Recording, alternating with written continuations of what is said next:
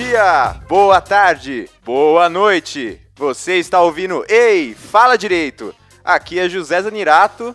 E se advogado fosse bom, o diabo não precisava de um. Aqui é o Cangu e usar terno em janeiro é a pior coisa da profissão. Você falou tudo, hein? Aqui é o boneco e nem tudo é o que parece, né? Aqui é o Renan e eu ainda odeio a Ubisoft. era, era pra falar o que tava dentro do nosso coração, né? É, então. Tá aí. Mas pera, por Renan- que você odeia a Ubisoft mesmo? Porque não tem alma, né? Ah, é, porque a EA tem, né? Não, não, não, mas assim, o Kango, a gente discutiu no- nos últimos drops aí que a Ubisoft talvez tenha salvação. A EA não tem mais. Aí podia- já foi pro, pro limbo foi. de só criar o FIFA. Mas eu tenho uma pergunta aqui. A Blizzard, Hum. ela claramente tá fora do rumo. Ela tem salvação ou ela perdeu a alma dela? Então, eu acho que se um dia você teve alma, tem solução. Entendeu exemplo, qual a é a minha EA já parada? teve alma. Já teve, ela já lançou coisa boa. As ações da EA caíram vertiginosamente do ano passado pra cá, vocês devem ter visto. Tem muito jogo bosta aí, cara. É. E assim, aproveitando esse segmento aqui, CD Projekt Red, eu sei que eu vou amar o Cyberpunk, tá? É só Eu isso. sei que é eu- só isso. É, é só isso, eu sei que vou. Agora, deixa eu Você partir compra, pros e-mails não, não. aqui. Você compra jogos na Good Old Games, GOG, é deles. Oi? Aí, ó. Aí, ó. Tá, tá apoiando a empresa, mas fica comprando jogos no Steam. Gente, eu- é que esse episódio aqui não é sobre sobre videogames. Se quiser ouvir sobre videogames, vamos voltar pro Drops ou a gente grava um outro Drops na- em alguma outra semana. Renan, puxa a vinheta dos e-mails aí e vamos pra leitura de e-mails. Alguém aí Queimando no sol a esperança de te ter aqui Vem aqui Coloquei uma carta Numa velha garrafa Mais uma carta Aqui a gente teve um e-mail nas nossas nas nossas férias aqui. Esse e-mail que eu acho que é, é quase uma zoeira, hein? Ah, Ricardo, tô de olho, hein? que, que ele mandou. Gostei dos convidados, mas não entendi bulhufas. Até. Foi sobre o que o episódio? Foi o episódio de juristas na política. ah, mas a- É. nem eu entendi nada naquele episódio. Brincadeiras à parte, aquele episódio a gente exagerou um pouquinho e o juridiquês saiu fora do ponto. Um pouquinho. Imagina, bobo. Você acha que saiu um É. pouco? Sa- saiu um pouquinho, então a gente vai dar uma controlada pra fazer mais mais acessível pra todo mundo, embora gr- grande parte do nosso público seja de ou já advogados ou Ou se formando, estu- né? se formando, mas bastante gente da carreira jurídica aí também, mas a gente tem que tentar ser inclusivo. Exatamente, essa E é a aí- proposta, né? Que é- do Apoia-se ainda não vamos falar nada, que a gente ainda tá no processo de reformular, mas provavelmente ele O apoia-se tem que acabar, né, Renan? Igual, é, igual ele muitas coisas da be vida. no more. É, né? não, é, brincadeiras à parte, a gente vai repensar como que vai fazer. Mas, gente, provavelmente, como a gente tinha um sistema de trocar, entre aspas, né, o apoio por um episódio extra e agora a gente já produz um episódio por semana, isso acabou ficando um pouco sem sentido. Muito capaz que a gente... Inviável pro editor também. tá? É, o Renan tem uma vida por trás disso. Ele não só edita podcasts. A gente tentou escravizar ele, mas é, a CLT tá complicada, não deixou. Ele entrou com habeas corpus, filha da mãe. É. então, a gente não conseguiu escravizar o Renan só pro podcast. Então, muito provavelmente, a gente vai conversar sobre isso ainda. Mas o sistema de apoio vai ficar algo realmente como um apoio, né? Não como um produto. Vai ser algo que, se você quiser, do seu coração, apoiar o podcast, vai estar lá pra você apoiar. O que, que você vai ganhar É. com isso? Talvez nada, mas vai ser um agradecimento pro nosso coração pra gente conseguir comprar coisas melhores pra gravar e fazer um podcast de qualidade pra vocês, né? Ah, gente, você vai ganhar aquele calorzinho no coração e falar assim, pô, gente, ajudei um podcast da hora pra caramba. É, então. E agora, Vale. É, não, ouvir podcast tá na moda. Então, se você falar que você apoia um podcast, você é o cara maneirão, entende? Você fala assim, poxa, eu contribuí para pro crescimento do podcast no Brasil. Perfeito. Não é? E agora, vou fazer só mais um pouquinho de suspense, subir uma musiquinha divertida aqui pra colocar o ouvinte no clima e depois a gente volta com o nosso tema. Então vai. Sobe a música então, Renan.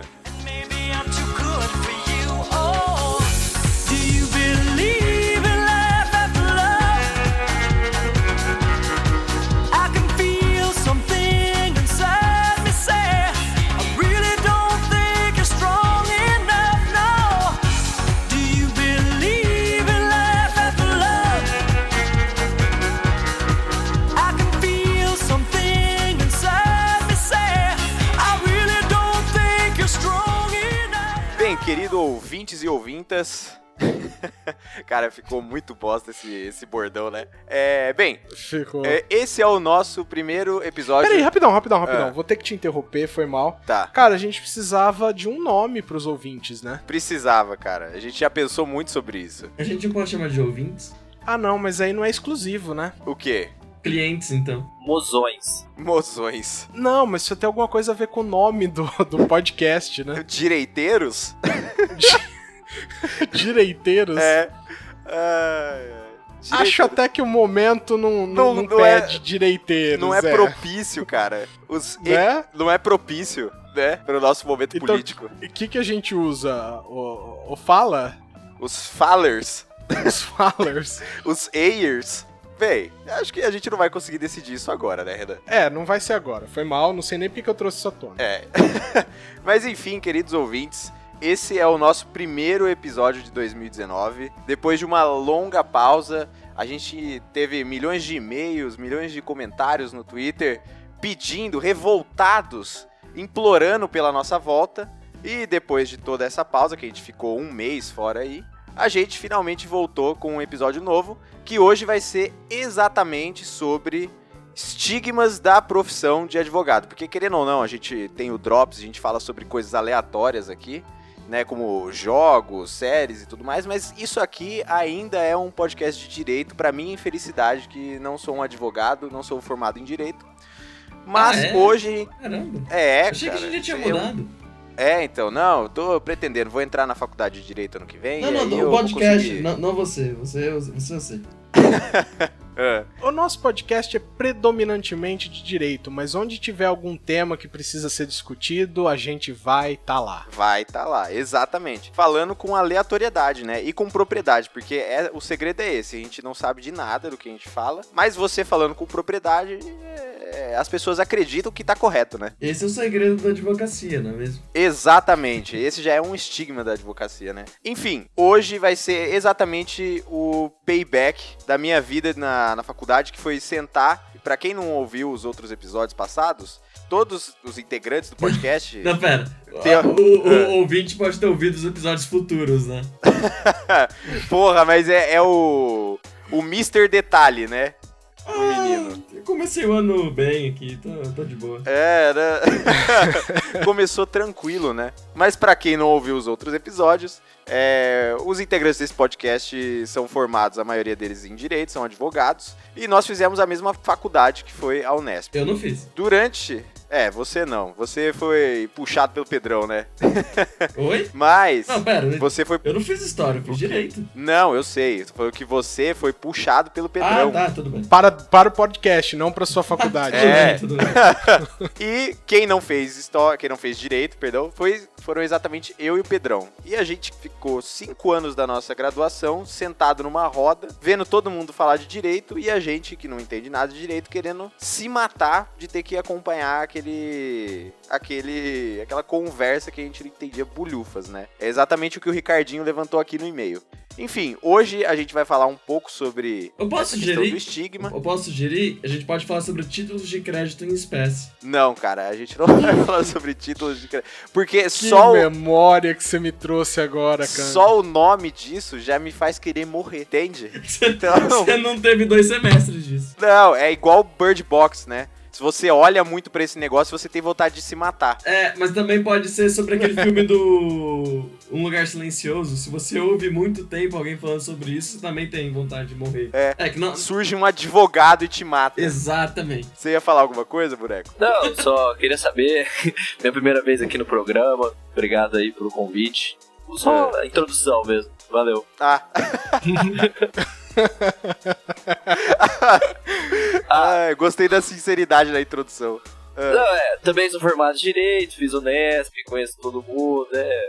Mesma história de sempre. Olha, você não me conhece. verdade, pra ser né? sincero. É, é, mas Cango, eu não te Unesp. conheço, Cango. Ah, mas é como se conhecesse já, Renan. Já, já conhece minha vida. Aí você vê. É, a gente só nunca se viu, Exatamente. né? É, aí você vê, ninguém conhece o Renan, né? Ele entrou aqui no Skype, entrou na nossa conversa e tá aqui.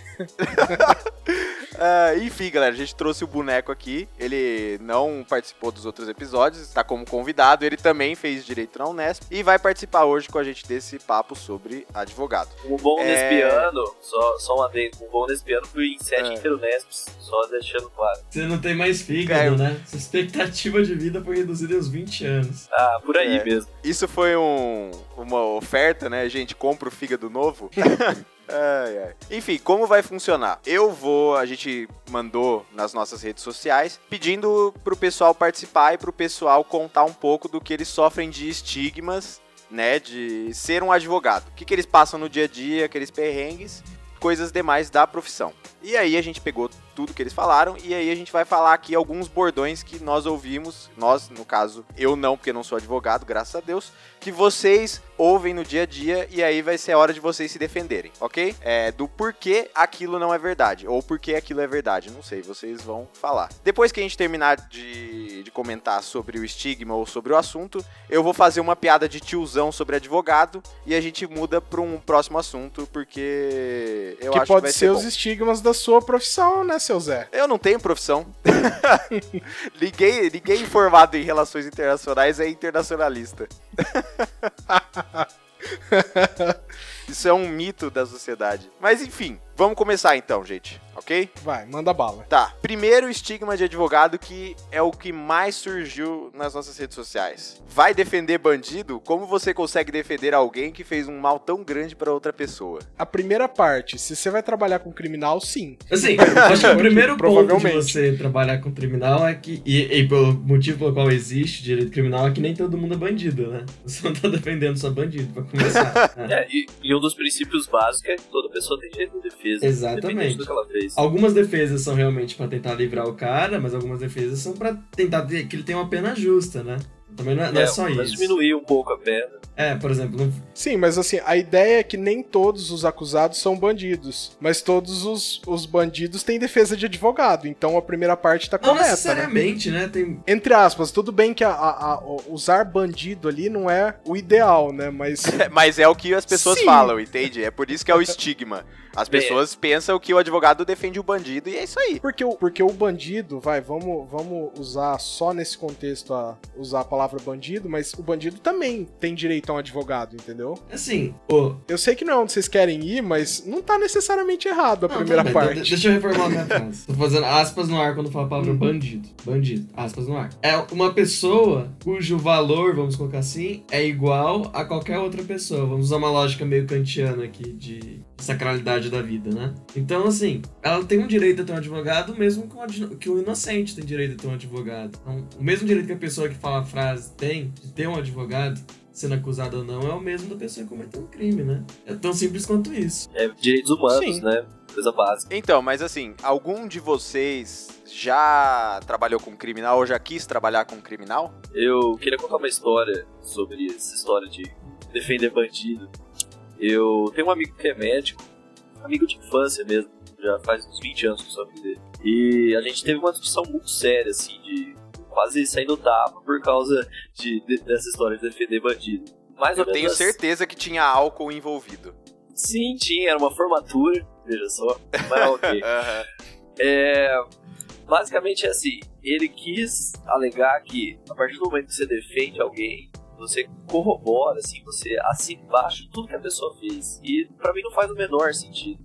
A pessoa pode ter errado, mas não significa que eu tô, tô falando lá, ah, pode fazer, tá tudo certo. E ele quis dizer que a pessoa que defende a pessoa, o bandido é tão passível de punição quanto o próprio bandido. O pessoal acha que vira cúmplice, né? É, exata, ele usou essa palavra. É, cúmplice. exatamente, é ser cúmplice. Então, eu tenho uma pergunta a você. E- Não, ele é médico, né? Não, então, aí eu usei a seguinte metáfora pra ele. Eu falei, ó, se chega alguém na sua é, mesa de operação, você vai perguntar se o cara é bandido ou não, ou você vai salvar ele?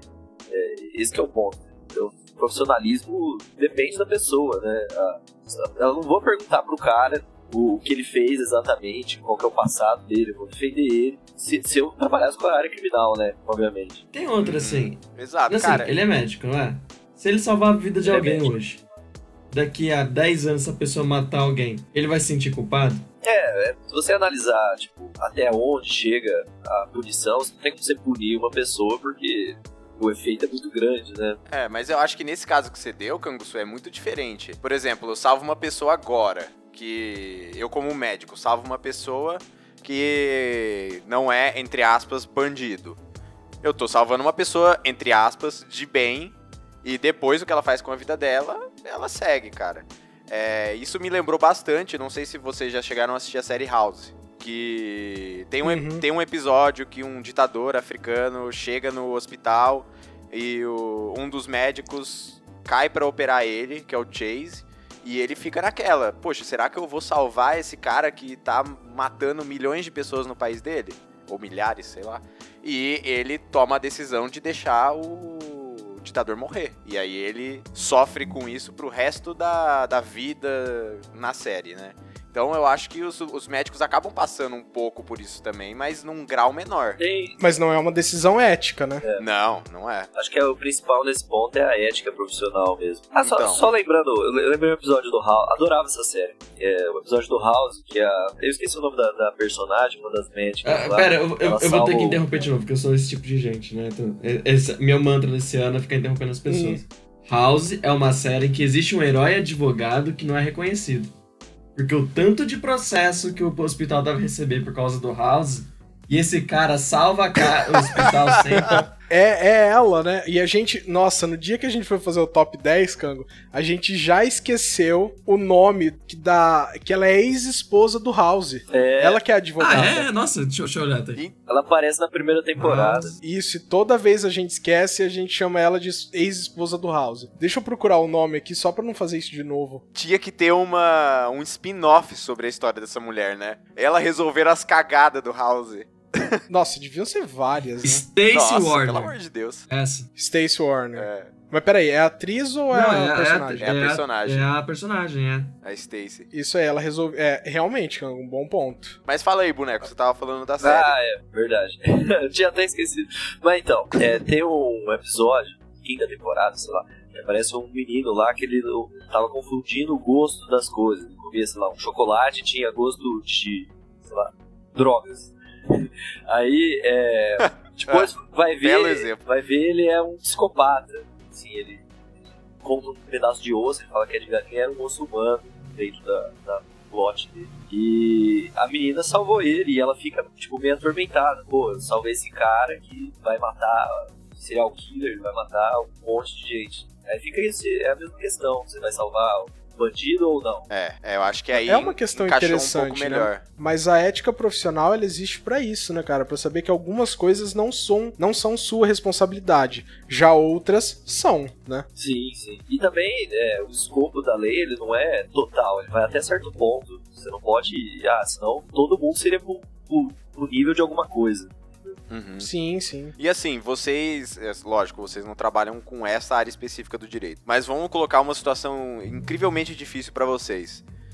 É, por exemplo, você tem um cliente que é, sei lá, um pedófilo, estuprou uma criança e você sabe que ele cometeu esse crime porque ele confessou pra você.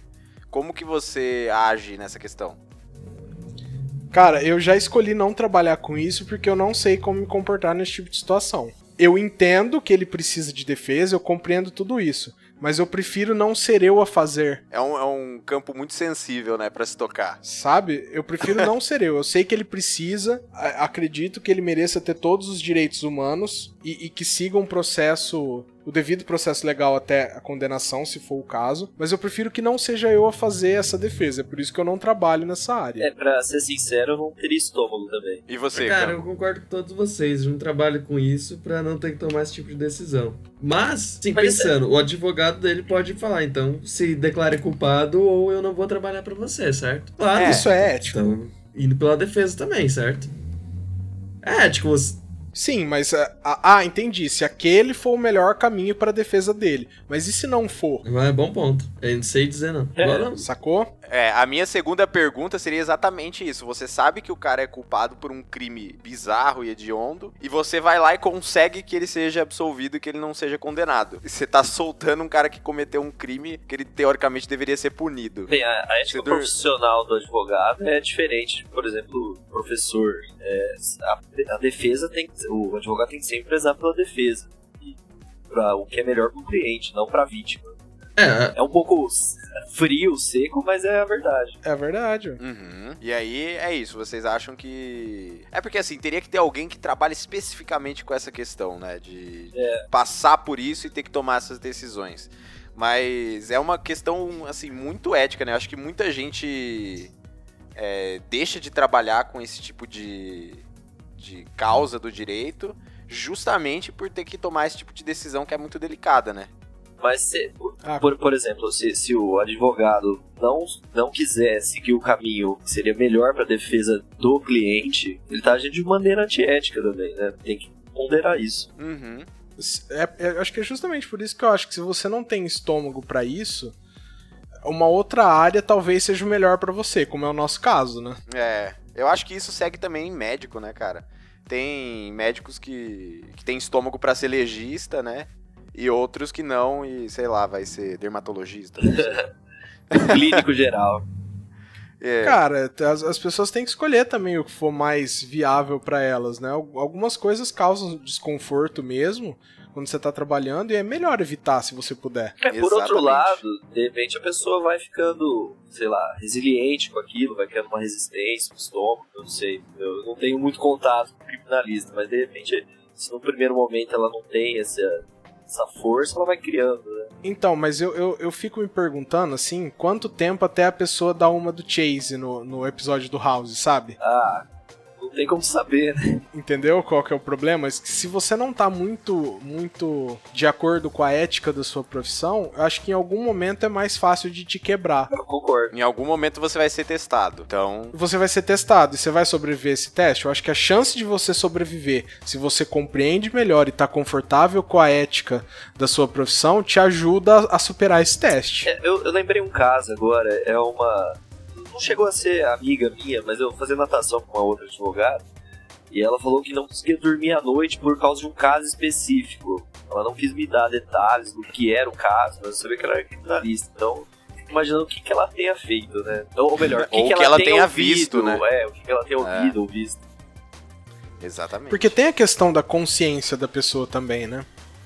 Ela pode ser super ética, mas isso não não tem nada a ver com a consciência dela, né? Que ela, é- se ela perde o sono é porque provavelmente ela foi extremamente ética na profissão dela, né? Ah, é. Eu não, te- não posso Mas- opinar que eu teria que imaginar. Provavelmente, né? né? Assim, Pro- provavelmente, se tira o sono dela é porque ela ela preferiu a ética do que a consciência. Eu, eu chuto, sabe? Tô, tô chutando só pela nossa discussão. vai uma piada aí. Isso, entre um tema e outro eu vou puxar uma piada de tiozão que tem a ver com o tema. Sua cara, manda Não é? Porque eu tô aqui pra isso. Eu não sei nada de direito, então eu tô aqui justamente pra perguntar e fazer essas piadas. Então vamos, vamos pra piadinha de tiozão número um. O cara chega no escritório do advogado e chega lá e fala assim: Ó, eu quero falar com o meu advogado. Aí a secretária vira e falou: Olha, me desculpa, mas o, o seu advogado morreu. Aí no dia seguinte o rapaz volta lá de novo e fala: Olha, eu quero falar com meu advogado e tudo mais. E aí ela acha estranho, mas novamente fala: Olha, seu advogado morreu, eu falei ontem pra você. E aí no dia seguinte ele volta mais uma vez e aí ele procura a mesma mulher e fala: "Olha, eu quero falar com meu advogado". E aí ela já impaciente com a situação, falou assim: "Olha, mas quantas vezes eu vou ter que falar pra você que o seu advogado morreu?". E aí ele vira e fala: "Olha, desculpa, mas é que eu adoro ouvir isso".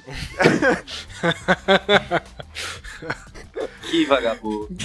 É, Mas aí é uma, é uma boa oportunidade de entrar nessa relação advogado-cliente, né? Exato, cara. Que é, que é um estresse, cara. Hum, eu imagino. Assim, é, um- uma dica que eu, que eu gostaria de dar, que quando a gente tava começando a, a falar isso aqui, eu falei pro, pros meninos aqui que eu ia aproveitar pra dar algumas dicas, é o primeiro inimigo que você vai encontrar é o seu cliente. Tudo que ele te falar, você precisa de. Você precisa ter certeza, cara. Porque ele Esse é vai. o House, né? Essa é você. a lógica do House aplicada à advocacia. O brilhante. Mas vocês não acham que isso é a completa, a completa verdade? Porque você não recebe ali uma, uma conversa honesta, sabe? Então você. A, a primeira prova que você precisa conseguir é se tudo que o seu cliente tá falando pra você já é verdade, cara. E acreditem, muitas, muitas das você vezes. fala, não vai cara, se você não me contar a verdade, você vai de- preso? É, como que é? Eu preciso... Não, não, em todo tipo de, de, de processo, Kango. Sempre vai ter alguma mentira. Não. Então, é. desde, sei lá, valor de Isso sim, imóvel não, isso até. sim, claro, eu tô vai falando ser que. muita mentira. Lógico, entende? O que eu tô falando é mentir pro advogado, cara. E aí você tá comendo. É igual mentir pro médico, sabe? É, exatamente, eu não tô falando fazem, que não faz, tô falando que não é inteligente. Não, não é inteligente. Cê- cês Ah, viram- Mas eu tô falando. Vocês viram aquela. aquele novo. Não, não sei se é um aplicativo, mas tem ago- agora estão fazendo. É, chama Watson, que é tipo pra tirar dúvidas jurídicas, assim. É um vídeo que eu vi que é, é, pare de fazer Ah, direito porque tem um aplicativo que vai resolver seus problemas, sabe? É a pegada do Marco Gomes, né? Que os É. robôs vão tomar nosso trabalho. Mas aí, Não, e vão mesmo, aí, né? cara, foi exatamente o que eu pensei na hora. Es- Esse negócio, ah, como conversar com o cliente, porque tipo, se o cara falar direto com o robô, muita coisa vai passar batida. Eu já peguei caso que tipo, eu tive que extrair uma coisa que a, pessoa não falou no primeiro momento, por N motivos, sei lá, vergonha, etc. Mas depois eu fui, fui contornando a situação até ela me contar, tipo, o que eu precisava saber exatamente. E eu acho que isso uma máquina não ia conseguir fazer, não. Será? Ah, eu acho difícil, pelo menos. Eu ac- Então, eu, eu concordo, cara. Ó, eu, eu tive um cliente uma, que eu tive que perguntar é, sobre a vida sexual dele. Pra, eu não vou entrar em detalhes também, mas chegou ao ponto que eu tive que perguntar da vida sexual dele. E ó, foi horrível, eu posso afirmar isso. Pra Foi ele também bosta foi, tá? Só, deixando com bem isso. claro. Não foi o melhor momento do dia dele. É, vai fazer É, o quê, né? certeza. Eu imagino o, Ren- o boneco perguntando. É que E aí verdade o cara- eu precisava saber se ele tinha pulado a cerca. É. Ele tinha? E aí o. Ah, fica a dúvida aí, Ah, ok. no ar. Mas sim, A resposta é sim. Se você teve essa dúvida é porque é sim. É, é que eu, eu trabalho muito com direito de família, né? Então se aparecer um outro filho, né, é importante saber. É, eu É. também trabalho bastante. E uma vez um, um cara é, contou algo parecido pro meu sócio, só que não tinha relevância nenhuma pro caso. Ele só achou que seria divertido contar. Mas é, Por que não, né? O, o advogado, ele é um pouco psicólogo também. Eu já ouvi coisas assim que não tinha o menor cara. sentido contar. A pessoa, a pessoa me, me confiou segredos íntimos assim, sem o menor relevância pro caso, mas você ouve, né? Fazer. Já teve gente que entrou no, no meu escritório lá e só passou uma hora conversando comigo. E não tinha problema jurídico nenhum. Caralho. Nenhum, cara. Ele te fez de Eu fiquei ouvindo, ouvindo, ouvindo, falando, não, uma hora vem alguma coisa, né? Uma hora vem alguma coisa.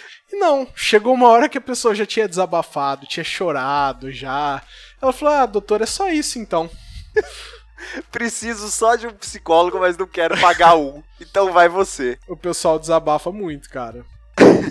Renan, vamos para próximo, pro próximo estigma, então. Uma Algu rapidão, alguém tem mais algum comentário pra fazer? Eu, eu até esqueci qual que era o coisa, mas tudo bem, pode continuar. de cliente? Tá. Eu, Não, olha, não, eu tenho uma pergunta, temática aliás. lá? Eu tenho uma pergunta, aliás, sobre cliente. Vocês já pegaram algum cliente que engambelou vocês, não pagou? Já, infelizmente. E vocês, Renan e Cango? Cara, não me pagar ainda não aconteceu, por muita sorte minha. Só que o cara já me. Já, já aconteceu de uma pessoa me dar um monte de documento falso e eu entrar com um processo que tava condenado de cara. É, mas você resolveu a situação. Ah, resolvi perder num processo, que eu odeio perder, né? ô, eu não sei se vocês perceberam, não sei se foi só comigo, eu fiz três anos de OAB é, esse mês. E não sei, parece que isso vai criando seu sentido, tipo, essa ação não vai dar certo. Você já pega a ação, não vai dar certo. Mas você, você entra, né? Mas meio que você já sabe É. quando, você, quando vai ou não. Exatamente, você vai pegando, você fala, ah, essa aqui tá com a cara boa, essa aqui não tá muito boa. Essa aqui você fala, nossa, eu preciso entrar porque eu preciso receber a minha certidão de honorário no final, mas tem, tem muito disso mesmo, cara. Cara, porque eu, se eu não me engano, conversando com alguns advogados em começo de carreira, eu eu já. Muitos já relataram isso, que você pega muitos clientes espertinhos na hora de pagar. Então, que isso era uma dificuldade, principalmente pra quem tá começando a carreira, né? É, tem esse problema, cara, mas sei lá, a gente ainda não enfrentou muito não, mas eu escuto bastante mesmo. Ah, Mas eu acho que foi pura sorte, viu, comigo. Comigo foi uma vez só, assim, foi uma ação bem específica lá, mas não, não gostei, fiquei bem chateado, pra ser sincero. É, né? A parte mais interessante é quando vai receber, poxa. E isso, Ah, pode falar. Só, deixa eu só fazer um, um, um último comentário aqui, Zé, que eu também acho uma dica importante para quem vai começar a advogar. Se o cliente entrar no seu escritório e uma das primeiras coisas que ele te falar que ele tá procurando um advogado honesto, é porque ele não tá procurando um advogado honesto, beleza? Posso dar outra dica? Manda aí. Se você tiver a oportunidade de ser advogado de algum membro da sua família, não seja um advogado. Não seja. Nossa, então- isso é muito Então, verdade. pera, então uma Família outra dica. nunca. Nunca. Se alguém da sua nunca. família pedir pra você ser advogado dele, fala que você fez a, a sua prova da OAB só permite você ser advogado de uma coisa completamente oposta. Então se for tipo, sei lá, ah, filho, eu tenho que pagar essa pensão, não quero pagar, fala que você é formado em direito societário e só pode atuar com direito societário. E que você não pode nem Exatamente. atuar nessa Mas área, se né? ele falar, se ele chegar e falar, ah, Mas, meu gente, sócio foge. dá um trabalho, fala que você é direito de família e só pode atuar com isso. Aliás, direito de família nunca, porque isso vai voltar pra contra você em algum momento. Fala que você é direito ambiental. É, porque Fala tributário pode que falar você que não você é vai ter especialista problema. em títulos de crédito. Ah, vai, porque aquele seu primo que tem, que tem uma Eireli, mas nunca pagou um único guia do Simples, e tá inscrito no Cadinho, ele vai atrás de você. É, isso bateu muito de frente com, com um dos estigmas que o pessoal falou, que é você poderia, você poderia dar só uma olhadinha no meu caso sem compromisso, né? É que isso aí é família e amigos, né? É, exatamente. Então, é um dos estigmas é você trabalhar de graça, é isso? É cha- Isso é chato pra caralho, mano. Ó, Uma coisa que eu não gosto muito que acontece na minha família é, tipo, eu sou obrigado a opinar de qualquer coisa jurídica, assim, que, que eles queiram saber. É tipo, o caso de não sei o que. Às vezes eu não tenho opinião sobre aquilo, sabe? Mas como tem algum traço de direito no meio, eles querem que eu fale, minha opinião, que- querem uma tese, né? É foda. Cara, às vezes quando é da nossa área, a gente precisa dar uma estudadinha, porque não é todo dia que a gente pega. Imagina quando surge de uma, sei lá, surge uma questão de um crime da administração pública. É. Gente, vocês Como estão... é que vão querer o meu parecer? Vocês estão lendo, né, o que o pessoal falou, porque não é possível. Isso também é outro estigma que eles falaram. Como assim você não sabe explicar o que tá aco- acontecendo no julgamento do fulano de tal? Que- e aí você pode colocar fulano de tal Ma- pra quem mas isso você aí é meio, é meio moderno, né não? Então, mas o que o pessoal comentou é: você sabe de direito, então você sabe o que tá acontecendo ali, o que, que tá rolando. Mas esse que é o Quando na ponto. verdade, é, quando na verdade um juiz tá contradizendo o outro. Que, quem somos nós, né? Pra falar o que, que tá ro- rolando de verdade. Ó, vamos pra dar uma combinar opinião. que não existe segurança jurídica no Brasil, né? É, é uma coisa ilusória. É mito. Nossa. É mito a segurança jurídica. Na verdade, a segurança jurídica só acontece quando tá em recesso o STF mesmo, né? Gente, pra quem não sabe o que é segurança jurídica. Quem quer, quer arriscar? Vai lá, Renan. Então, pra tentar explicar de forma bem simples, segurança jurídica é, é uma. é- é- assim, é uma expectativa de que toda vez que uma coisa aconteça, ela vá se repetir. Então, toda vez que o judiciário decida uma coisa, ele vai continuar decidindo daquela mesma forma. Entendeu? É você ter uma expectativa de que o direito vai funcionar como ele deveria. Resumindo, Então, segurança é- jurídica é quando não acontecem coisas bizarras, ou seja, qualquer lugar menos no Brasil. Isso, é o direito sem bizarrices. Tá, então a segurança jurídica é a confiança de que o judiciário vai fazer o que ele tem que fazer sem imprevisto. Assim, a grosso modo, a gente pode deixar assim, né? Se a gente estivesse fazendo uma discussão só com, com gente do direito, a gente jamais explicaria só desse jeito. Mas eu acho que Não, naquela pegada nossa explicar- mais geral, acho que. É, vou, vou citar o filme Filadélfia aqui. Me explique como se eu fosse uma criança de 6 anos. Então, como se eu fosse uma criança de 6 anos, é isso. Essa expectativa de que todas as vezes que aquele mesmo problema apareça, ele seja decidido daquela forma. Tá, então é mais ou menos é, como. Nossa, cara, eu vou longe agora na, na pergunta. Do caso de olhar a jurisprudência, na questão. Eu falo assim, porque eu vejo muito no direito americano o pessoal pegar um caso que aconteceu e aí eles julgarem através desse caso que aconteceu igual pra. Assim, Zé, Não é aqui exa- também tem bastante não é isso, sabe? isso assim, não, é. É, mas assim, só não é exatamente isso de olhar a jurisprudência, mas assim, a maioria dos juízes nesses casos, especialmente de civil, tal, que não tem tanto problema, eles normalmente decidem da mesma forma que o tribunal pra onde vai o recurso, sabe? Mas isso é mais uma questão de meta interna deles do que do que segurança jurídica, viu? Entendi. Então, no caso, isso não existe. Ó, a segurança jurídica assim, é que num mundo ideal jamais teria aquele caso do habeas corpus do Lula. Exatamente, Sabe, que exatamente. um concede, o outro, o outro desmanda aquele, aí sobe pra um cara que jamais deveria ter visto aquele, aquele habeas corpus e ele decide. Isso aí que é que deixa a gente em choque, porque é a prova de que segurança jurídica não passou de um Uma mínimo. das quer que eu coisas te mais básicas. Não, não, eu, vou- eu vou ter que interromper todo mundo de novo, porque eu vi uma notícia ontem que prova o nosso ponto claramente. O TRF4 declarou que é inconstitucional o direito do presidente de conceder indulto. Apesar da Constituição falar que é competência do presidente conceder indulto. Isso tá errado em muitos níveis, né? É tão errado. Que, tipo, ele fez uma analogia em desfavor do réu, depois ele declarou a inconstitucionalidade de uma norma constitucional originária. É, tipo, é isso, isso. É formalmente e materialmente errada essa decisão, né? E- e- esse é mais um exemplo, Zé, assim, a segurança jurídica, ela morre um pouquinho mais quando esse tipo de decisão acontece. A cada vez que acontece, morre um pouquinho da segurança jurídica, é isso. Morre um pouquinho. Mas já, já que ela não existe, ela não morre, pense nisso. Só, só, só É. em relação ao habeas corpus lá do Lula, queria fazer uma pontuação. É, uma das coisas mais básicas que a gente a- aprende no direito, como princípio, é que uma decisão colegiada ela tem mais força do que uma decisão monocrática. E ele Sim. falou assim: foda-se, vamos fazer isso aqui. Eu- é, já vai ser recesso, deixa eu fazer merda.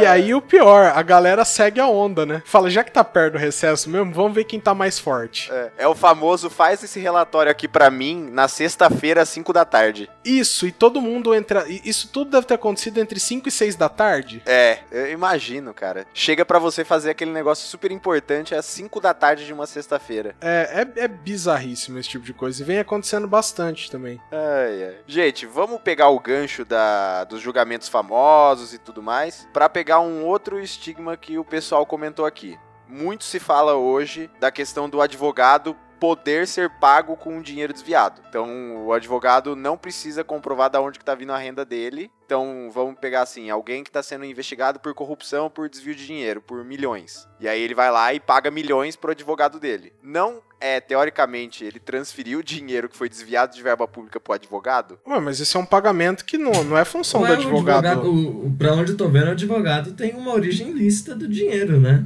É, então- o, o pagamento para o advogado não tem nada de ilícito. O advogado não, não tá agindo de boa fé? No meu ver, ele tá. Não, Isso cara, aí é pra você. Vocês têm que se defender. Não fui eu que coloquei isso aqui. Não, é porque assim, não, não existe nenhum lugar que exija que o advogado saiba qual é a fonte da receita do cara que vai te fazer o pagamento. É exatamente esse o problema que foi, foi relatado. Não, cara. Não é nossa obrigação, não tem lugar nenhum que exija isso. A Receita Federal que cuide desse pepino. Que cuide desse pepino. Não, cara, não, tipo, e aí, tipo, é, é- é ridículo. Então você vai fazer o cara que foi condenado por improbidade administrativa, você vai condenar a empresa d'água a devolver o dinheiro que ele pagou da conta? Ou a empresa de energia? Plano de saúde, Cara, não, assim. tudo que ele pagou com esse dinheiro, sabe? É um pouco absurdo isso Pega aí. o patrimônio dele e não é- venda pra recuperar o dinheiro, não é? Então, mas eu acho que isso é um dos grandes frenesis que estão surgindo com o palco que a gente criou nos julgamentos, né? Ah, Da. Lava Jato, do Lula. Cara, eu- Zé, eu acho que isso aí surgiu de uma fake news do ano passado, cara. O quê? Que eu me lembro no ano passado ter visto uma fake news que falava que nos Estados Unidos o advogado era responsável por isso. Uhum. Com certeza, às vezes é muito pior que aqui. Muito pior, lá foda-se, né? É. E, e, cara, eu acho que a galera deu uma acreditada nisso aí, sabe? Porque se você parar pra analisar isso aí direitinho, não tem o menor cabimento você exi- exigir de um profissional que ele vá avaliar de onde surgiu o dinheiro da outra pessoa. Cara, não é nem ético da nossa parte fazer isso. médico seria Investigar perguntado o- pela mesma coisa. Ah, eu vou, vou operar esse cara Exatamente. aqui, é, eu vou ver se o dinheiro dele é desviado ou não. Ah, pelo amor de Deus. Não, mas aí tá entrando num. O caso que eles levantaram é o seguinte: você está defendendo o. Entre aspas. Acusado, né? O corrupto, entre aspas, probidade administrativa. Então vamos supor lá, ele recebeu milhões de desvio de verba pública. Então você vai lá e paga, sei lá, um milhão pro advogado para ele te defender. Que veio exatamente dessa verba pública. Você tá, assim, recebendo pra, um, defender o cara que roubou esse dinheiro. E dois, ganhando o dinheiro que ele roubou do desvio. Vamos, vamos lá, quem, ele roubou esse dinheiro como? Não, isso aí não. Claro que entra no Realmente. mérito. Não, Não, cara, não, mas como assim, vamos no voltar naquele primeiro ponto lá de. Bom, o primeiro ponto é que toda pessoa tem que ser defendida por um advogado, não tem? Sim. Esse já é um ponto. Segundo ponto, você acha que alguma de qualquer pessoa que um dia prestou serviço pra você, você acha que essa pessoa tem o direito de invadir a sua, a sua privacidade pra saber de onde você tirou o dinheiro? Não. Ou Você como o instalador não, da né? net pediu seu imposto de renda já. É, ele falou assim, ó, Eles você- sempre pedem. você assina aqui pra mim e me entrega a declaração do imposto de renda, por favor. Rapidinho pra eu ver o negócio. Sabe, não tem o menor cabimento isso aí, cara. A gente não pode avaliar o patrimônio das outras pessoas pra saber a licitude dele. É, em tese, isso acontece porque a gente é, supõe a boa fé dos clientes, né? Sempre. O quê? Cara, eu acho que a a gente não tem nem meios de fazer isso. Sabe? Vamos supor que você seja uma pessoa muito, muito honesta e quer saber a origem do seu dinheiro. Você não tem como fazer isso sem invadir a privacidade de outra pessoa. Ou, ou vocês conhecem algum meio que o advogado teria de avaliar o patrimônio da outra? Dá pra ele entrar Olha. em contato com o FBI, né? Pra descobrir Não tem uma É. agência inteligente do. a BIM. Agência de inteligência, a BIM, é. Entre em contato com a BIM. A Bin, nossa ouvinte, um abraço É, pra Bin. inclusive, ela tá ouvindo agora. Tá ouvindo agora. É, um abraço pra BIM. Do... Igual o Milton Neves, Isso né? me lembra muito Black Mirror. Por que Black Mirror? Tudo lembra Black Mirror, né? É aquele shut up and dance. Nossa, cara, eu não sei nada do que você tá falando. Qual que é esse? É da, da última temporada deles? Não, a penúltima, que é, é um moleque que ele vê um pornô e deixa Ah, a câmera é, ligada. é verdade. Aí dá é, merda. lembrei, lembrei. Ah, é. É, esse, nossa, esse Gente, é aliás, muito só bom. um off-topic aqui rapidão. Esse filme do Black Mirror Netflix, bem fraquinho. Eu go- Ah, eu Bem, gostei. bem Eu fraco. gostei. Eu gostei. Eu também gostei. Nossa, cara, eu esperava tão mais. Nossa, tava esperando muito mais. Eu achei legal. Assim, eu gostei, eu gostei da experiência da, da escolha, né? Então eu imagino que deve ter dado um baita de um trabalho pra Então, mas você sabe o que, que eu não gostei? É aquela ideia que o pessoal tá reclamando muito, assim. Tinha uma resposta certa. Que era. Tinha. A resposta Não é que tinha- certa era tomar o remédio lá. Não. Não, não é que tinha vários caminhos com vários finais, assim. Se você tomasse alguma decisão que não progredisse na história, voltava. você voltava Não, cara, atrás. tem Só os que cinco finais não. diferentes completamente é, completos. E Não, eu sei, mas assim, tem momento- alguns caminhos que não davam em É, nada. Não, sim, só que chegava no momento que assim, é, quer ver os créditos? Porque assim, ó, é isso aí, entendeu? O cara não. Ele, a hora que começa a voltar muito assim, ó, vai nos créditos. O Não, melhor teve final. Algumas, algumas decisões que eu tomei lá, cara, que literalmente eu voltei pra, pra uma outra parte no filme, que o filme tava me sugerindo, falando, cara, é o outro, É. beleza?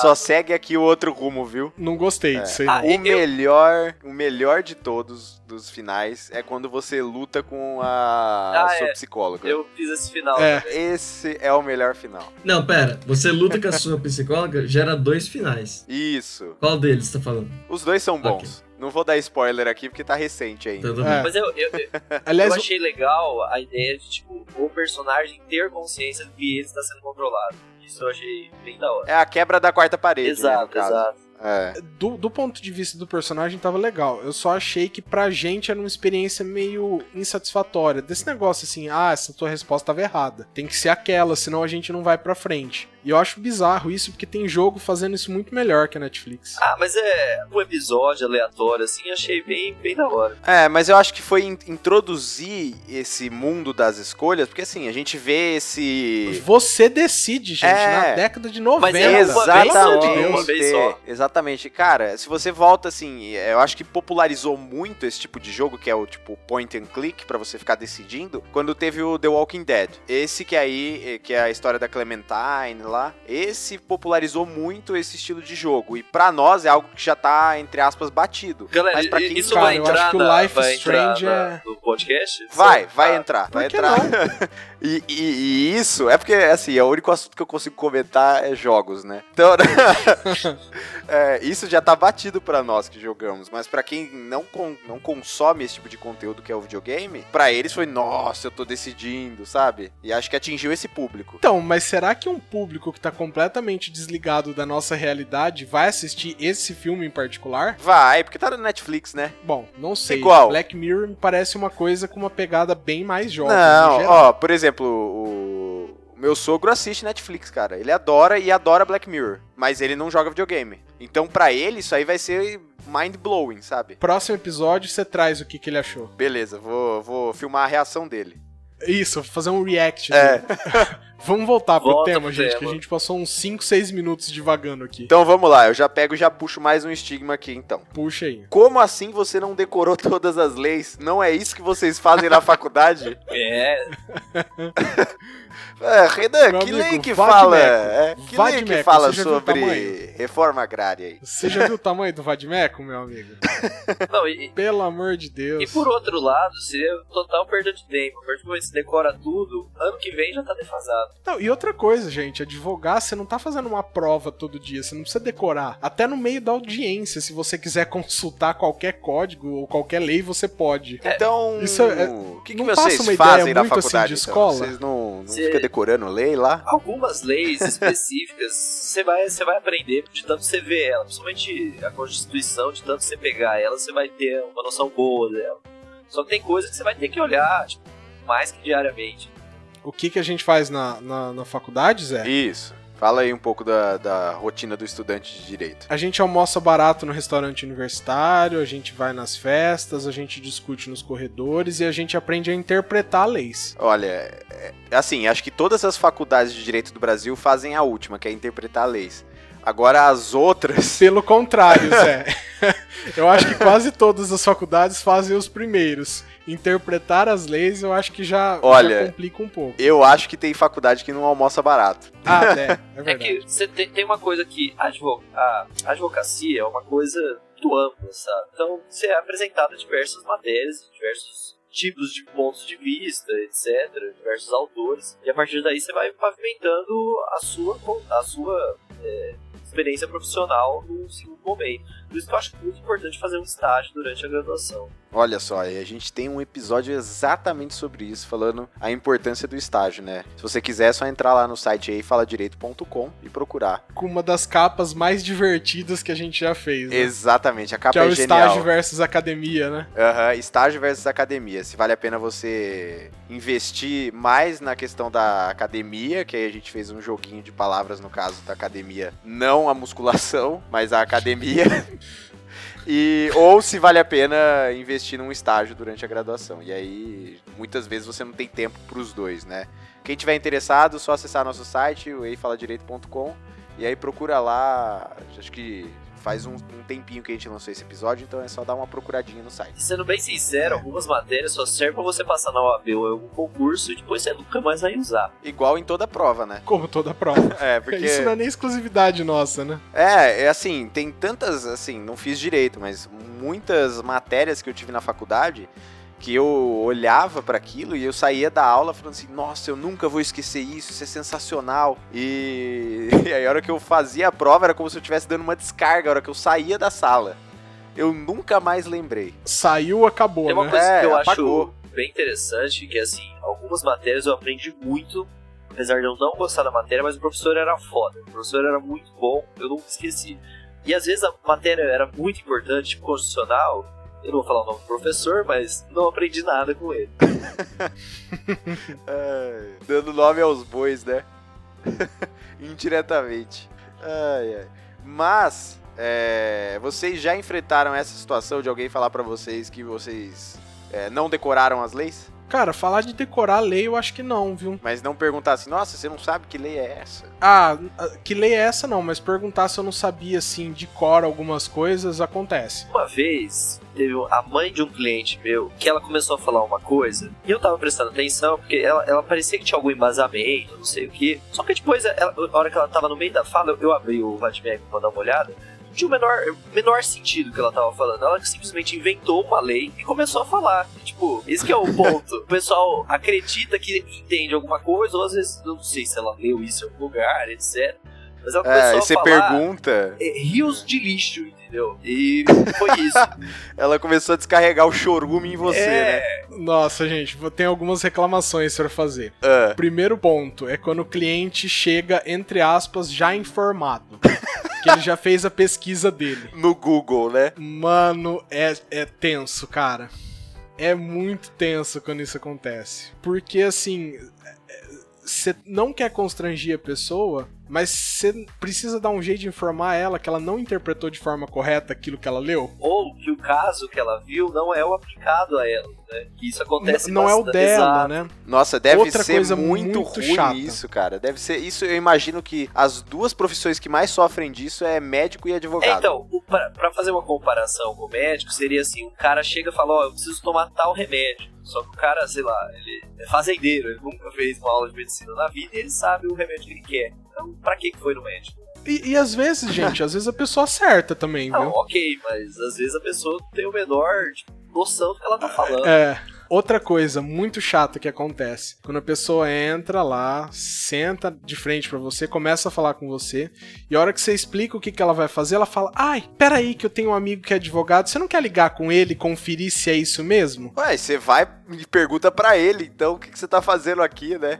Nossa, cara, isso é, isso é muito, muito chato. Não, mas Mas. vamos ser sinceros, é, eu tenho amigos advogados que às vezes eu dou uma consultada assim, né?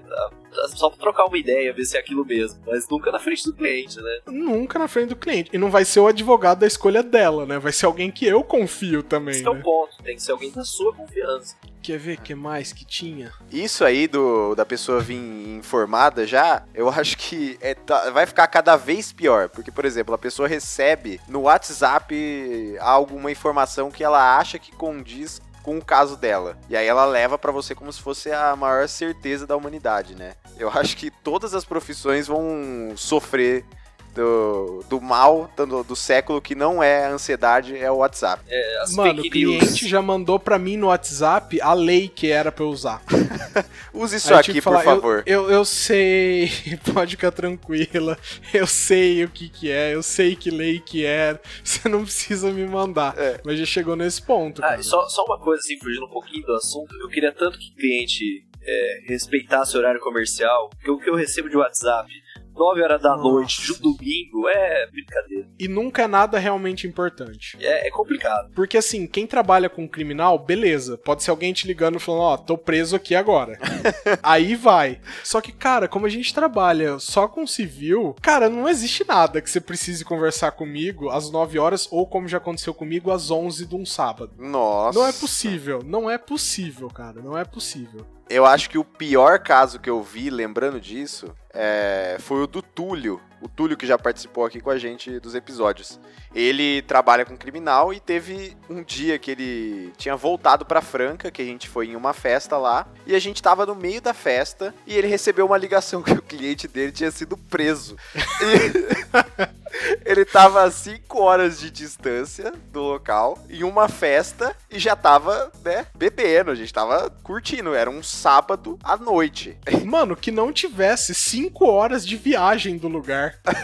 E ele teve que, no outro dia, correr pra cidade, cara, pra atender o cliente. Nossa, mas, mas aí é criminal, né, cara? Aí acontece, aí realmente tem emergência. Exatamente, nossa, mas foi um caso assim que eu lembro vividamente ele virar pra mim e falou: Cara, meu cliente foi preso, vou ter que voltar pra, pra minha cidade amanhã. Ah, um, um último comentário antes que eu esqueça, assim, se você faz inventário, o próximo sempre vai ser mais caro. Ah, com certeza. Porque inventário, quando alguém te procura, todo mundo fala, ai não, mas não vai ter problema não, todos os irmãos estão de acordo, tua família é muito unida. Aí você vai começar o inventário, meu amigo. Surge três filhos fora do casamento, metade do patrimônio estava escondido da esposa.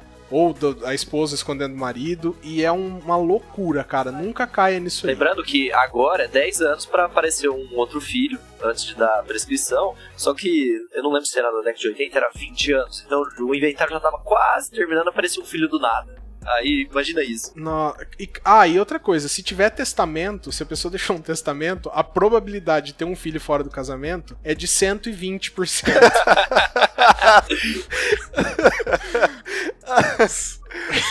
então, fique esperto aí, viu? É uma lei não escrita essa, né? É, cara, nossa, como acontece, cara. Como acontece, é impressionante. Ô, Cango, você ainda tá entre nós? Tô sim, tô deixando vocês conta história Você não tem- tem nenhuma história É, aí? Conta um caos. Ah, cara, é que como eu trabalho em empresa, Ah, é um diferente, né? A gente vai saber exatamente onde aconteceu, Não, é? E o Cangos, você por trabalhar em empresa, cara, qual que é a, a maior diferença que você acha que existe de você e de um cara que trabalha num escritório? Então, eu já trabalhei em escritório, né? Então, eu, É. po- eu posso dizer essa diferença. A primeira diferença Então é não manda usar bala. terno. É, não usar terno, vocês não têm ideia a libertação que é não usar terno agora. Cara, já não usar tá roupa social, porque roupa social é assim, nossa, tô comecei a trabalhar agora, tô usando roupa social, é, é legal e tudo mais. Dá um mês você quer se matar, porque você tem que ficar comprando roupa social, que não é barato, e você tem que ficar usando essa merda num sol escaldante. Então, num calor absurdo. Então não é legal, cara. Nunca é legal usar roupa social. Cara, eu comecei a usar, a usar menos, cara.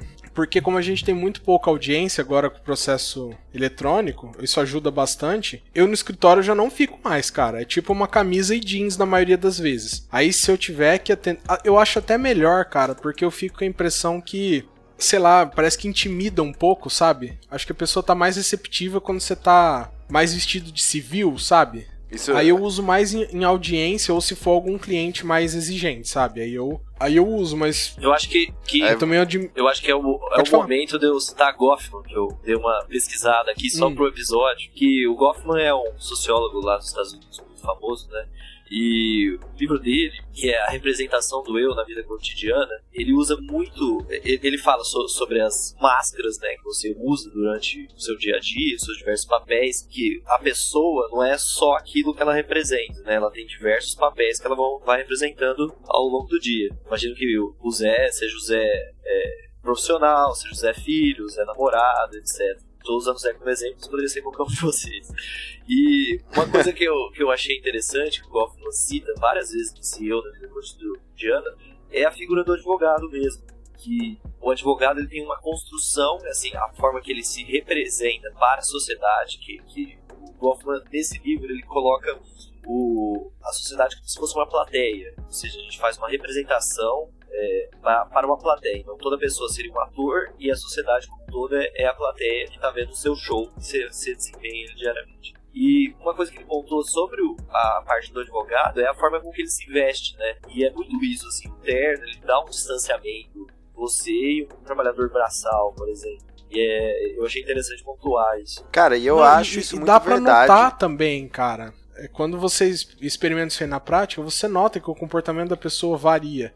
E eu acho que assim, a gente já tá numa época de, de experimentar, falar, quando eu vou conversar com esse cliente em particular, o que que eu, o que que eu prefiro, sabe? Como é que eu quero que, que, que essa relação seja, sabe? Eu acho que a gente já pode, já pode, em vez de criar uma imagem só, a gente já consegue criar a- as nossas imagens individualizadas para as pessoas, sabe? É, Sei lá. Porque querendo ou não, é, a vestimenta ainda tem um papel social muito importante.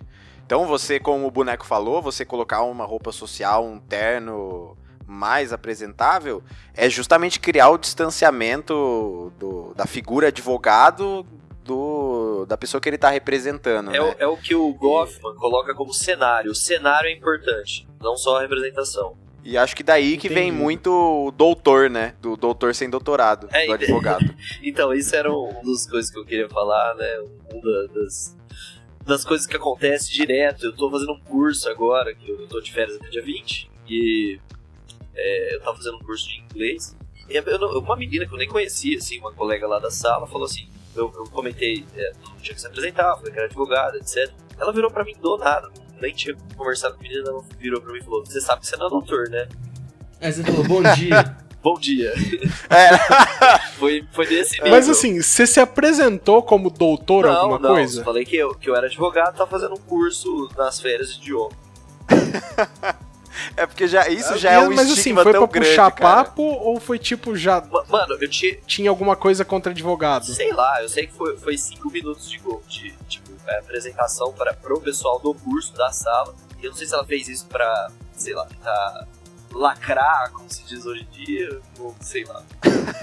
Mas eu acho que esse é um dos, um dos maiores estigmas de advogado. É assim, você pode ser uma pessoa super humilde, tranquila, de boa. Mas tem muitos advogados que são horrível, horrivelmente arrogantes. E aí acho que muito, 90% da nossa profissão. é, acho que 99. muito do estigma vem disso, dessa, dessa grande maioria que é, é arrogante e quer ser chamada de doutor. E exige que seja chamada de doutor sem ter um doutorado, sem ter minimamente um mestrado, mas mantendo essa tradição é, arcaica do Brasil que é ser chamado de doutor. Eu fiz É o. assim. Eu fiz o. Assim. Só, Manda, Ah, manda. Eu fiz o curso de mediador lá do CNJ, então eu tive que fazer o Hum. estágio pelo Sejusc, isso foi em 2017. E, mano, sem brincadeira, aconteceu. Era um advogado, ele levou o estagiário. O estagiário fez questão de ser chamado de doutor. E o mediador olhou pra ele e falou assim: Não, não acredito que isso tá acontecendo. O moleque, sei lá, devia ter uns 19 anos, ele queria ser chamado de doutor. Nossa senhora. É, tem que matar aí, eu acho, no ninho. Porque, porque se deixar é, se deixar criar ovos é pior. Entende? Cara, eu não, eu não sei o que que passa, sei lá. É muito frágil a imagem que as pessoas têm de si mesmo, É, né? o ego é uma Muito. coisa horrível. É, eu acho que a melhor piada que representa isso é um médico e um advogado, os dois a 80 por hora. Quem é menos doutor sem doutorado? Exatamente. É, O Kango, você ia comentar alguma coisa também, oh, né? perdão. Não, não, eu ia falar que, tipo. essa é, primeiro que, mesmo que você tenha um título de doutorado, como título acadêmico, você também não tem que sair exigindo que seja chamado de doutor na rua, né? Exatamente. isso é tão- isso é quase tão ridículo quanto. Não é tão ridículo quanto porque o advogado, a maioria deles, sequer tem um doutorado, né? Sequer estudou a mais pra ganhar isso daí. Mas tem uma justificativa que é falsa, já deixando claro, foda-se. Ah, pessoal, ah, ele falou que é falsa, ele não sabe nada. Foda-se, é falso, eu tô falando agora. Que é falando que foi uma portaria do Império que instituiu isso. Não tinha portarias do Império, tá? Então, então pessoa que tá ouvindo, quando você for re- repetir a história de ah, do, advogado chamado de doutor porque teve uma portaria de Dom Pedro I, é mentira, tá? Não, não, não existia um instituto. A norma jurídica, portaria, é inexistente no Império. Então isso não existe. Ele tava falando da entrada do, do palácio do Dom Pedro e ficava um cara tomando conta lá, e eles chamavam de portaria. E aí ele chamava todo dia o Dom Pedro de doutor. E aí ficou. É, essa é, a justificativa. Não, então, então não. E a lei que instituiu a profissão de advogado, quando você fala do lente, o lente é um, é um tipo de professor, não é advogado, tá? Então, então beleza. É, seria, seria o doutor acadêmico, né? O Lentes. É, é porque o, o Lente é um doutor sem. seria um professor sem cátedra, né? É um tipo diferente de organização acadêmica. Mas, tipo, não. Aliás, nem tem mais lentes no Brasil, né? Depois da reforma acadêmica. Então, não. Só deixando claro. E. Só não, né? E vocês já foram chamados de doutores e falaram assim: não, não me chame de doutor, não. Hoje me de chame manhã. só de fulano. Hoje de manhã. Hoje de manhã, você falou: não me chama de doutor, não? é lógico, ué. Boa. Cara, Kangu, gostei mais de você agora, cara. Mais do que eu já gosto. Obrigado. Você. Cara, eu, ah, eu não. Eu assim. Às vezes eu faço, mas de vez em quando eu desencano que a pessoa vai chamar um pouco por hábito, sabe? Só que uma coisa eu faço, eu nunca me apresento como doutor Renan alguma Ah, coisa. exatamente como eu. Eu não- nunca me apresento. é sempre Renan, só meu nome, Eu sabe? nunca me apresento como doutor, mas eu, eu também não, não sou. Chego ao ponto de falar pra pessoa não me chamar, caso ela já esteja chamando. assim. Eu simplesmente me dou um trabalho. Não, mas é, o Kango é um guerreiro que tá lutando contra. Eu luto. Lutando contra isso Eu tudo. luto, eu luto contra isso. É um negócio que me deixa especialmente puto. assim. Vocês acham que um Ô. dia a gente vai chegar ao, ca- ao caso de não ser mais chamado de doutor ou advogado? Tá, com Cara, certeza. eu acho. Não, não, acho que não. O advogado vai continuar exigindo, Zé. Eu não, que ele vai existir. Mas ser chamado de doutor, você acha que vai? Ele vai continuar exigindo. Talvez a sociedade pare, mas ele vai continuar Pra ser exigindo. sincero, não vai acabar não. Porque, tipo, eu acho mais fácil todo mundo ser chamado de doutor, doutor ser um novo senhor, em algum momento, do que isso parar. Aham. Do que advogado abrir mão de Não, não é só doutor. advogados, Então, mas advogados o- até dava. Mas aí todas as profissões agora querem ser chamados de doutor. Então, tipo, você é médico é o doutor tal, você é engenheiro, você é o doutor tal. Isso tá se espalhando, sabe? É. Mas assim, o que eu falo é que hoje é uma. Vocês mesmos falaram, né? 90% exige ser chamado de doutor e são arrogantes e tudo mais. Ah, na verdade, Isso é uma- eu acho que é uma voz 10%, muito forte. É, o- esses 90%, é que esses 10% é tão, tão, sei lá, babaca que parece que é É. 90%. Entendi. Mas assim, ainda Não tem uma voz não, cara. muito quando, forte. Quando a gente vai lá votar na. É que eu não sei como é que é pra vocês, né? Mas quando tem as votações, as eleições da OAB, cara, e a gente tem um contato com muitos advogados ao mesmo tempo, é que eu acho que a gente chega nesse número de 90, viu, Ó, Boneco? é que- vamos analisar uma coisa. Tem mais de um milhão de advogados hoje pelo número da OAB. Isso a gente consegue, só consegue analisar. Um milhão de pessoas vai ter todo tipo de gente, entendeu? Tem até bicho grilo que é advogado, sabe? Então, mas assim, você não acha que é, um milhão, você não acha que 100 mil é, advogados sendo mais humildes não é um bom número? Eu acho que não passa muito disso, não. Ah, é, você tem que ver também a idade, né? A idade é um, é um fator importante nesse caso. É, a idade é um fator importante. É porque a profissão do advogado, se você pegar 50 anos atrás, e tem advogados que atuam mais tempo que isso, era muito respeitado, né? Era uma, uma coisa assim, cheia de honrarias. Hoje em dia não tem mais isso, né? Do que você fala? É. Dessas honrarias? É, porque, tipo, ah, eu pelo menos não vejo mais advogado ser, sei lá, um sonho de consumo da grande maioria das pessoas. Ah, eu acho que ainda junto com a medicina, o direito é uma das, da- da- das carreiras mais ah, não, seguidas, sim, assim. sim, mas é que alguns anos atrás, o, o advogado e o médico da cidade era uma referência, sabe? É, tem Aqu- isso. Aquela pessoa tinha um status que era diferente do resto da, da, da, da- da cidade inteira. E agora já tá normalizando muito. Então, Com, com sorte nossa. É, eu, né? Mas a eu confesso pergunta é- que, eu, que eu me decepcionei um pouco com a carreira, assim, vou ser bem sincero. a, a pergunta é: vai chegar uma época que essas pessoas que exigem ser chamadas de doutores vão ser somente loucos gritando no deserto ou não? É tempo de loucos, viu, Zé? É, mas Eu acho que mas eu, você eu, eu entendeu a concordo um pouco com o Kango. do- Eu acho que é, é mais, é mais comum agora que mais profissões exijam, exijam o título de doutor e que isso se popularize e vire o novo senhor ou doutora, senhora, senhorita, do que do que a gente acabar com a ideia do doutor. Mas aí, pelo menos, populariza o doutor e aí o advogado já não vai mais querer. Ele não vai mais querer ser chamado de doutor porque vai ser comum. Então ele vai inventar alguma outra coisa pra ser chamado. Seria um fenômeno interessante de avaliar. Então, é, se você tivesse que apostar em uma uma próxima um próximo título que o advogado vai assumir, qual que seria? Supremo Senhor caiu. Tit- hum, Supremo Senhor Caiu. Um título para advogado? É, que ele vai assumir. Cara, minha criatividade não me Do tipo, me Vossa Excelência. nada. Você acha que ele vai chegar a Vossa Excelência, assim? Ah, não, porque apesar de tudo, advogado abaixa a cabeça pra juiz. Ah, cara. Não, só abaixa quando tem algum Tem interesse. uns que não, viu? É, só abaixa quando tem interesse. Se é de outra comarca, ele fica. Ah, ah sim. sim. É, depende, depende É, é verdade, cara. Mas eu não, eu não sei se o, se o advogado ia, ia mexer nesse vespeiro aí, não, viu? No que? De entrar no mesmo ramo que o juiz? Aí você acha que o juiz vai inventar um pra ele? Cara, isso pode virar uma bola de neve, né? É, o, o Vossa Excelência desce pro advogado e o juiz fica com um excelentíssimo, sei lá. Bom, vamos.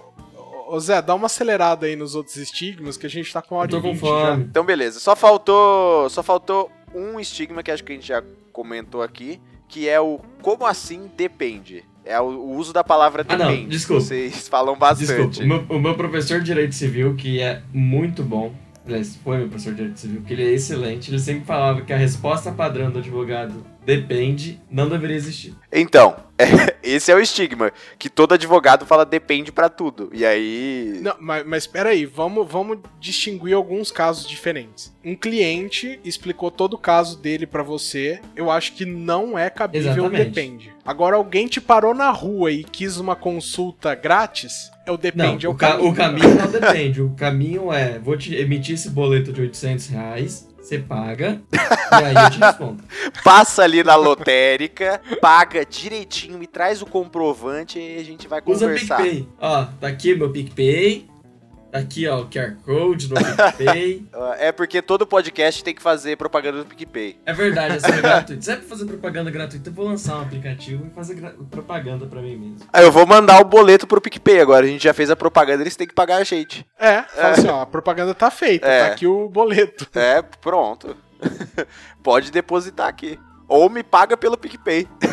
Tá, mas depende não é uma resposta, uma resposta realmente muito boa, mas realmente depende de vários fatores. É que a, a, A sua lá, resposta pra quando- isso é depende, Renan. É isso? Não, Não, não. A minha resposta não é depende, mas o problema vai depender de uma série de fatores. É porque eu acho que a pessoa que perguntou isso aí, ela tá falando, porque tem muito cliente que chega pra você e fala: Ah, a minha amiga tinha esse problema, ela entrou com essa, essa, essa ação. E aí você.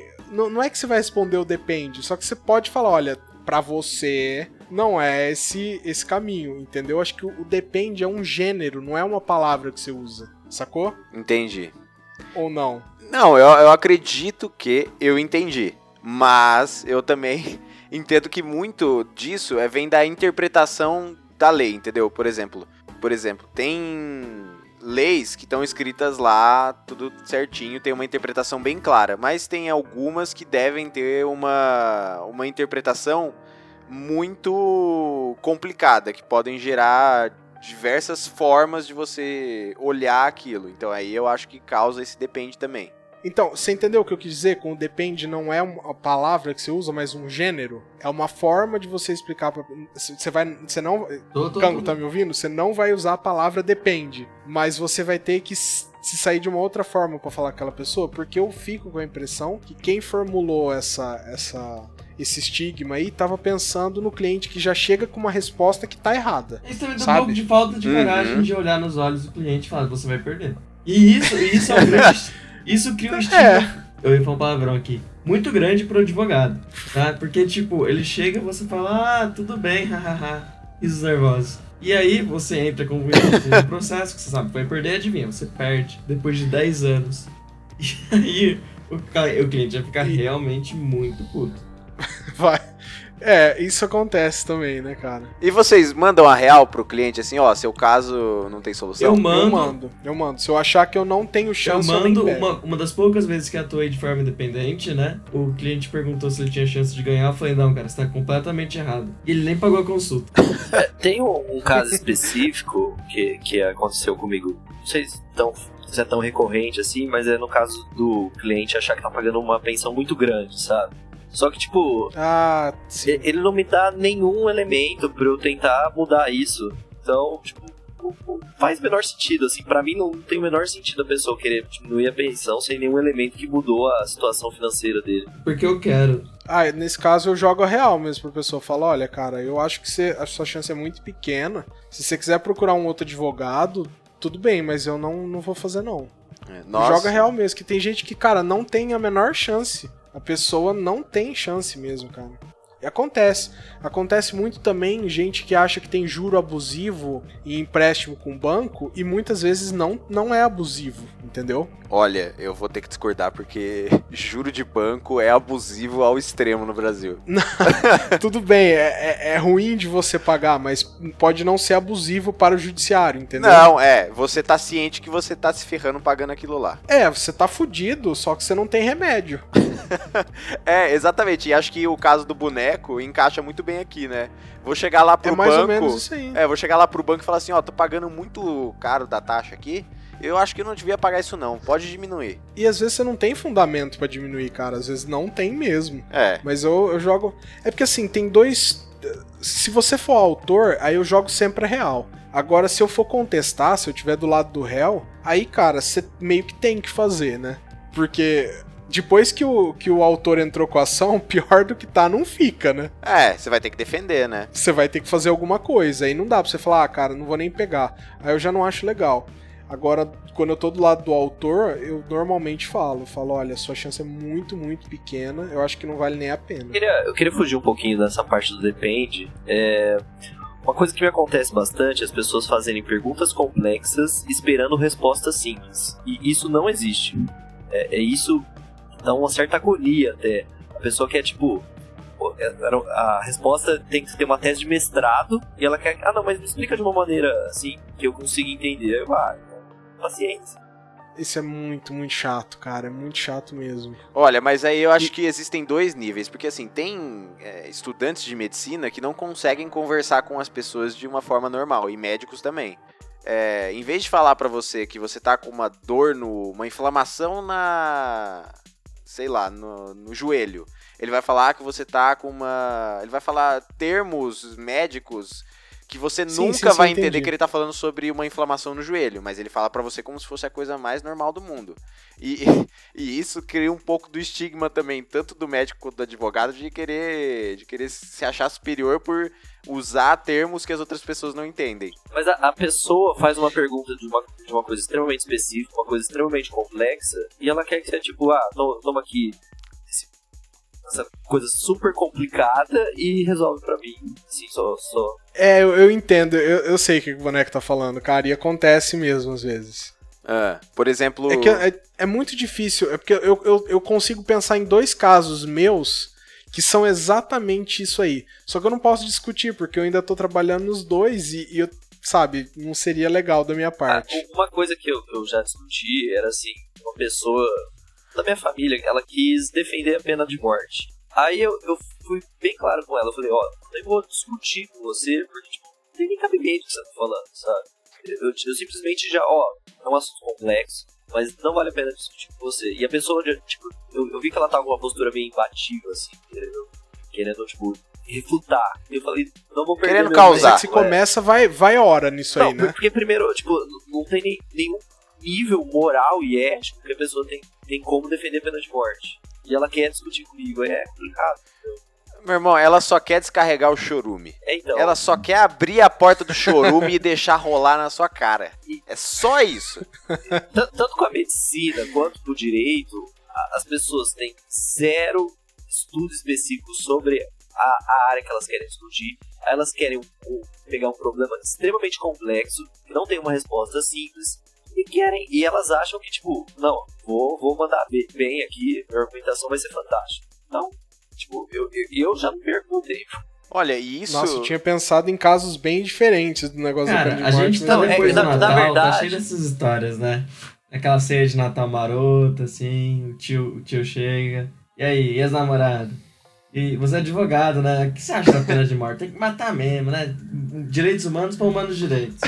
Meu Deus do céu, eu consigo imaginar essa pessoa, cara. Que ela já emenda o e as namoradinha com pena de morte. Eu imagino ele Que com, pessoa. com o starter pack tiozão, cara, que é uma papete, um short xadrez, um barrigão e uma camiseta polo rosa. Não, não, não. Ele tá sem camisa com guardanapo no ombro porque ele tá fazendo churrasco. Essa também é muito Um boa. churrasco que não, não tem o menor cabimento no Natal, mas ele tá fazendo.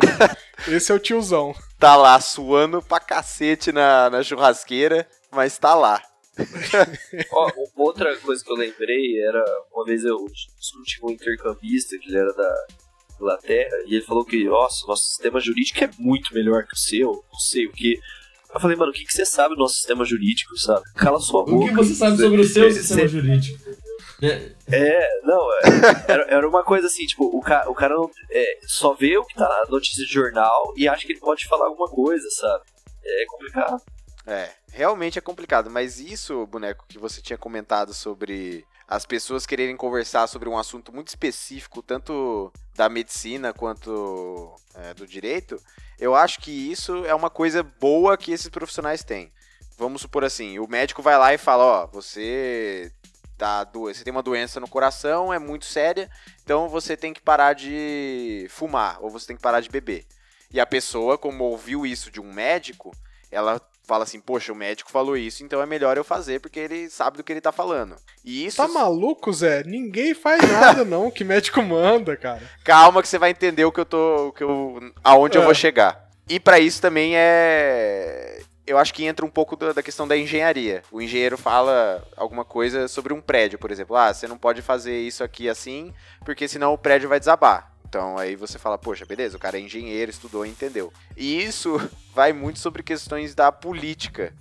Que por mais que as pessoas estudem política e, e desenvolvam, sei lá, tese de mestrado, é, pesquisa científica na área, muitas pessoas ainda discutem política como se fosse um negócio assim, eu ente essa é a minha opinião, então você tem que ouvir a minha opinião e tudo depende. E acho que um pouco da área ter um pouco do conhecimento técnico específico naquilo, como do direito, da engenharia e da medicina, meio que blinda esses profissionais ao invés dos outros, entendeu? Entendi. Não, entendi, entendi onde você, onde você quis chegar. Entendeu mesmo? não senti É que, confiança. eu, eu tô- é que eu não tenho o que comentar, Zé. Eu tava procurando algum comentáriozinho legal pra fazer, mas eu não achei, foi mal. Faltou criatividade. Vou colocar aqui na É, sua nota. Bem, o que, o que eu queria resumir é que assim, você não pode dar uma resposta simples pra um problema complexo. Só, só digo isso como resolução. Aí você manda o depende. Exatamente, exatamente. O negócio é esse, galera. Tem que mandar o depende e é isso aí. Zoeira, Cango, a gente tá brincando, viu? não fique bravo. O Cango, o Cango aprova que você mande o depende. Pra tudo. Tudo que O te Cango perguntarem. talvez tenha ido jantar e Não, deixou não, só infelizmente ligado. eu não, eu não fiz isso. Eu devia ter feito. É. Infelizmente eu desmaiei assim- de fome. Ô Zé, acho que acabou aí, né? O que você É. tinha notado. Gente, vamos fechar esse episódio Tá então? bom por hoje. É, tá na, tá na hora de fechar. Ô, boneco, você tem música pra pedir. Oh, maravilha. Onde a música tema do Chuck? Não, então, eu que- é uma música um pouco específica, mas eu, eu queria que é a música que eles estão usando como tema do último trailer dos Vingadores, que é aquele Eu não vi até hoje, acredita? Hum, Mano, é muito bom É que eu não gosto de tomar spoiler. E o, o trailer. Não, ninguém vai dar spoiler. Cango. Fica tranquilo. Nossa, você viu o trailer ou Não, Vingadores, o o, Guerra Infinita eu filme vi, eu último não que vi o saiu? trailer do, do Vingadores Ultimato, Ah, né, Endgame, porque eu não queria tomar spoiler. Então, a música é de uma banda que chama Audio Machine e a, a música chama Soul Say We All. Então, todos nós somos. Não, peraí. Então, todos nós. Então, dizemos. Soul Say We. All? É, isso. Não, pera, Que pera, isso, pera. Soul, Soul Say We Soul All. Say We All. É. Pera, eu acho que é pera, assim não, pera, dizemos todo todos pera. nós, né? Não, É. Soul é todo mundo então. pera nesse programa Soul é aqui. então. Soul Say We All, é isso o nome? É. Então, eu acho É. que é de uma série meio alternativa que eu assistia. Só tem, sei lá, cinco pessoas no mundo. Ah, eu acho que é. É, eu acho que é do chama Battlestar Galactica. Nossa, eu tenho que voltar a assistir Battlestar Galactica. É, eu acho que é baseada nela mesmo, porque era a frase que eles diziam, né? Então, se você até ver Ah, é, Soul E até All. quando, quando o Adama faz aquele discurso na ONU, porque sim. é, ele fala no final, só sei we all. É, eu acho que é isso mesmo, hein? Qual o nome da banda que gravou Audio Machine? Audio Machine, elas só fazem tipo músicas épicas. Pô, Eu cara, eu legal, acho que é do Battlestar Galactica, hein? Pra, pra uma homenagem aí ao Avengers, que eu chorei fazendo. No último filme. Então, beleza, Ah, boneco. muito. Dá o seu tchau Muito aí pra galera. Ó, muito obrigado aí pela participação, eu, pela oportunidade de ter participado. Eu me exaltei um pouquinho em alguns momentos, mas acho que foi bem. é, acho que valeu Tem a que se pena. exaltar é, mesmo. acho que valeu a Descobri que eu não tava gravando. Mentira, só queria sacanear vocês. Nossa, cara. Ai, Cango, você te entende por que, que de vez em quando eu te tiro do grupo? você não fala nada, fica quietinho e de repente você vem com uma bomba que ninguém imagina. Com uma hora e 36 de gravação. É que passou por cara. uma hora. Ó, achei. Achei muito lucrativa aí a nossa conversa, deu, deu certo. Foi show, como diria meu, meu chará do choque de cultura. Nosso xará. Então, beleza, né, Nosso xará, é verdade. Dá seu tchauzinho aí, Renan. Tchau. Cango. Tchau. Tchau, galera. Obrigado por hoje e até o próximo episódio de Ei, Fala Direito.